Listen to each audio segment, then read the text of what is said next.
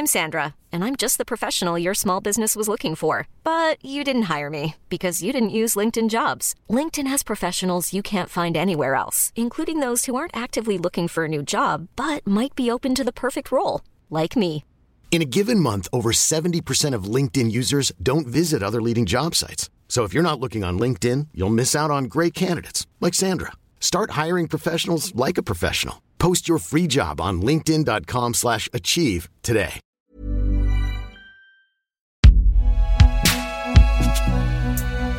Une production Binge Audio, évidemment.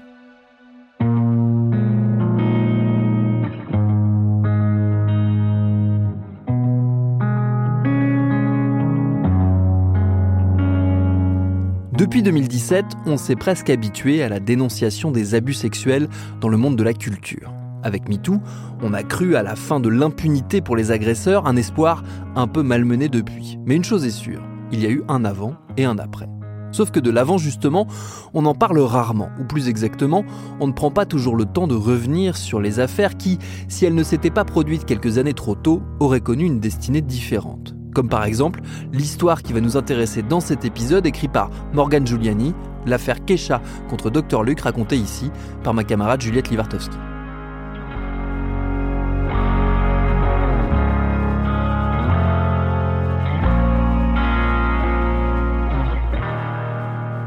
Je suis Thomas Rozek et vous écoutez Programme B.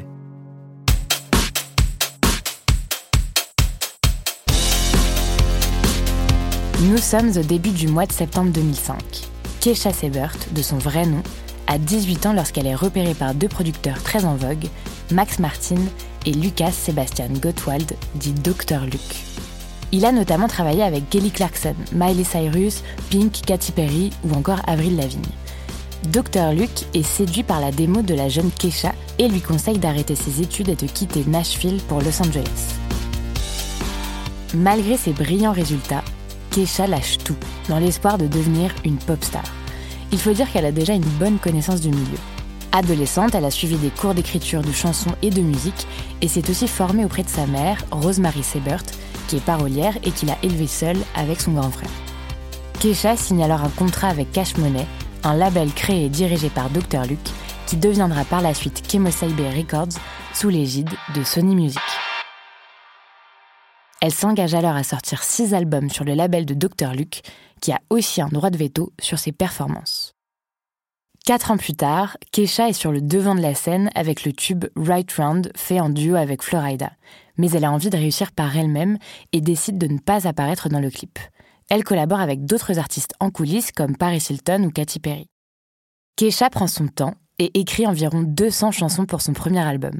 Sa persévérance est récompensée puisque son premier single solo officiel, TikTok, devient le plus gros succès de l'année 2010. Près de 13 millions d'exemplaires sont vendus partout dans le monde. Entre pop, EDM et électro, TikTok est un hymne à la fête pour la génération milléniale qui rêve de Coachella ou de Burning Man.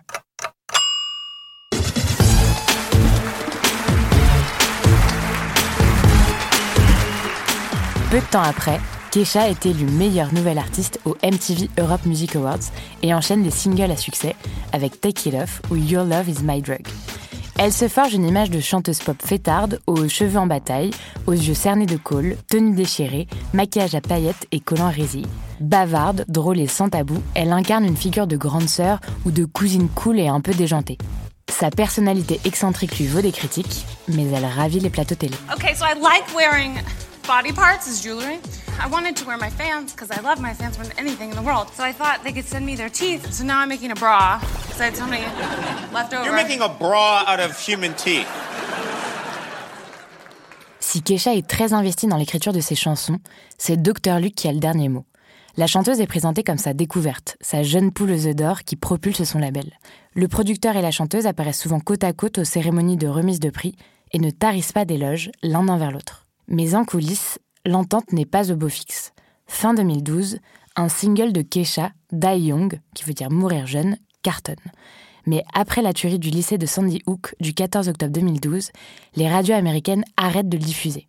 Sur Twitter, Kesha dit comprendre cette décision et affirme qu'on lui a imposé de chanter ce refrain. Dans la série documentaire My Crazy Beautiful Life, réalisée par son frère pour MTV en 2013, Kesha sous-entend même que Dr. Luke bride sa créativité. Des fans commencent à s'inquiéter et l'une d'elles lance même une pétition appelant à libérer la star des méthodes diaboliques de Dr. Luke. Plus de 10 000 signatures sont recensées et plusieurs médias se font l'écho de cette démarche atypique. Mais malgré ça, la situation empire. I've never heard this before. That's why this is so remarkable and, and ugly right now. I mean, the stories in the music industry, uh, you've got plenty of ugly stories, but this is about the ugliest I've heard. Quelques mois plus tard, Keisha porte plainte contre Dr. Luke. Elle l'accuse de viol, d'agression physique et de harcèlement moral. Elle affirme qu'il l'a drogué, puis violé lors d'une soirée en octobre 2005 et qu'il détient un contrôle total sur sa carrière. La chanteuse dit souffrir de dépression sévère, de stress post-traumatique, d'isolement et de crise de panique à cause de ces violences présumées.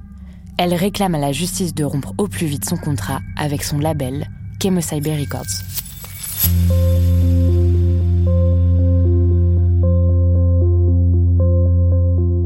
Cette plainte a l'effet d'une bombe car Dr. Luke est l'un des producteurs les plus puissants de sa génération. Et Kesha, l'une des premières stars de l'histoire, a accusé publiquement son mentor de violences sexuelles. Dr. Luke dément toutes ces accusations et porte plainte à son tour pour rupture de contrat et diffamation. Il accuse Kesha de vouloir l'extorquer et de tenir des propos outrageux et mensongers. Une longue bataille judiciaire démarre donc entre Kesha et Dr. Luke. Pour le magazine Billboard, c'est le producteur qui a le plus à perdre, car depuis que Kesha refuse d'enregistrer de nouveaux morceaux, le label cumule d'importantes pertes qui le mettent en difficulté.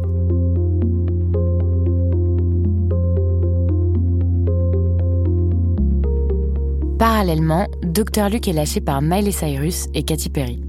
Kelly Clarkson et Pink dressent quant à elles le portrait d'un collaborateur désagréable qui traîne une mauvaise réputation, sans pour autant que cela n'entrave sa carrière, car rien qu'en 2015 et 2016, Dr. Luke écrit pour Florida, R. Kelly, Jennifer Lopez ou Pitbull.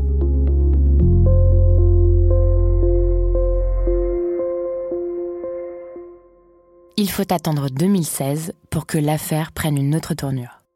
En début d'année, Kesha est déboutée deux fois par la justice qui refuse de rompre son contrat avec son label, estimant que la star peut tout à fait enregistrer d'autres disques sans que Dr. Luke soit impliqué. La justice estime aussi que les accusations de violence envers Dr. Luke manquent de preuves et sont de toute façon prescrites. Vêtue d'un costume blanc crème, Kesha s'effondre en larmes lors du verdict. À l'extérieur, des fans lancent des paillettes sur les marches du palais de justice et réclament Free Kesha Now, libérez Kesha maintenant.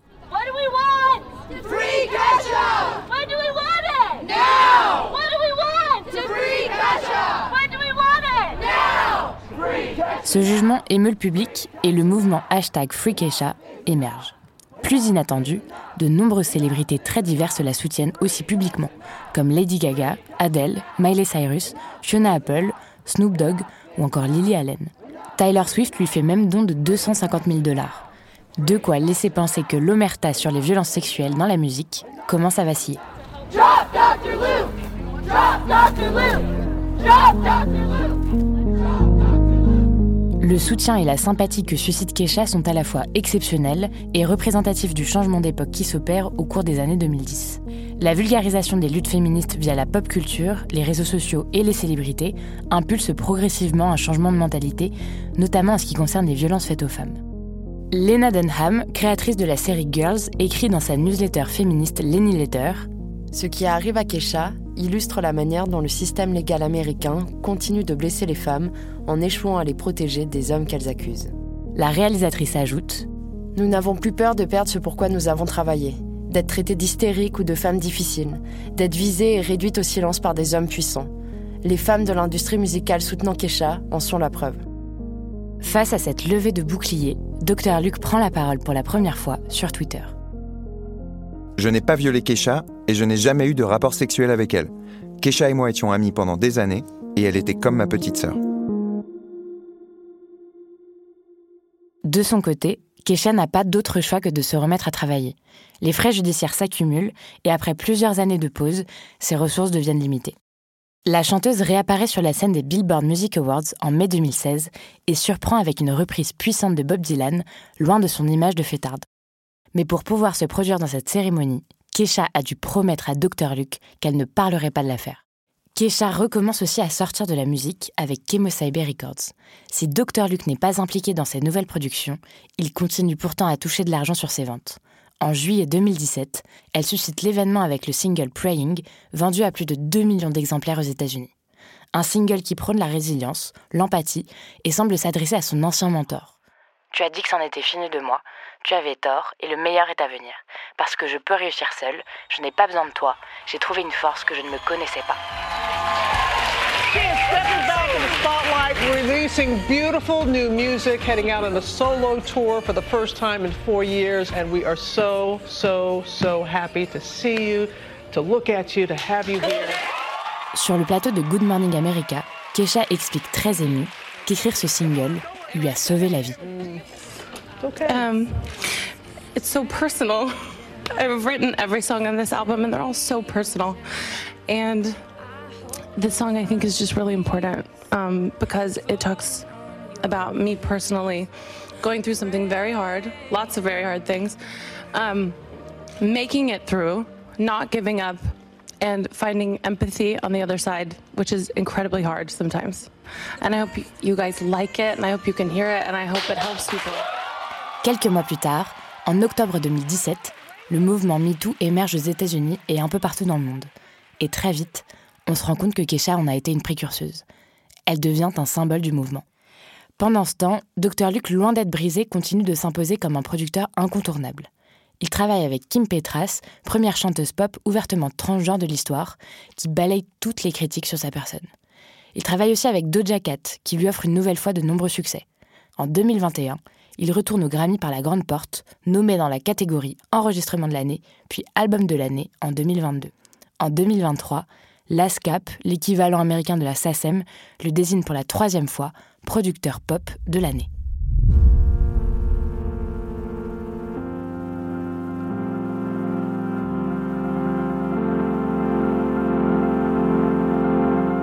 Sur le plan judiciaire, Kesha est condamnée une première fois en 2020 pour diffamation, car elle avait relayé une rumeur disant que Dr. Luke aurait violé Katy Perry.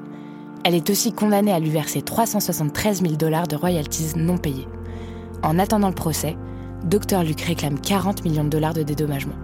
Les accusations de Kesha auraient selon lui freiné sa carrière. Mais ce dernier procès n'aura jamais lieu. Le 22 juin 2023, les deux parties annoncent avoir conclu un accord financier dont le contenu n'est pas dévoilé. Chacun sort son propre communiqué de presse. Je ne l'ai jamais drogué ni agressé, insiste Dr. Luke. Seul Dieu sait ce qu'il s'est passé cette nuit-là, déclare Kesha, qui dit vouloir clôturer ce chapitre de sa vie.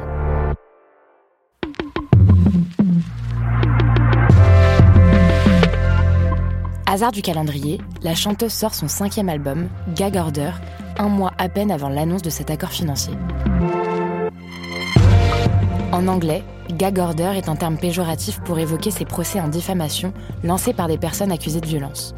Ce procédé est dénoncé par de nombreuses féministes comme étant l'un des principaux outils des agresseurs présumés pour exercer une pression médiatique et financière envers leurs accusatrices.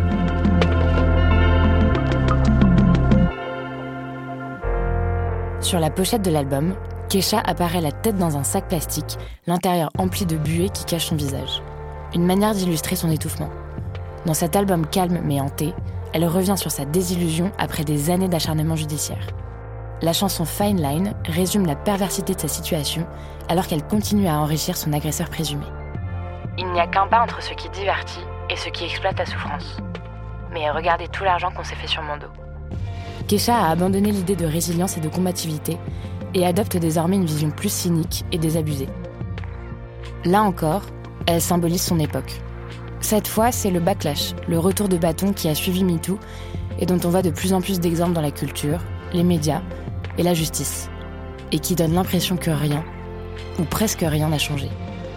Parfois, je suis incroyablement heureuse, et parfois, je fais des crises d'angoisse. C'est ça la vérité. Je ne veux plus prétendre que tout va bien, explique Kesha au Guardian.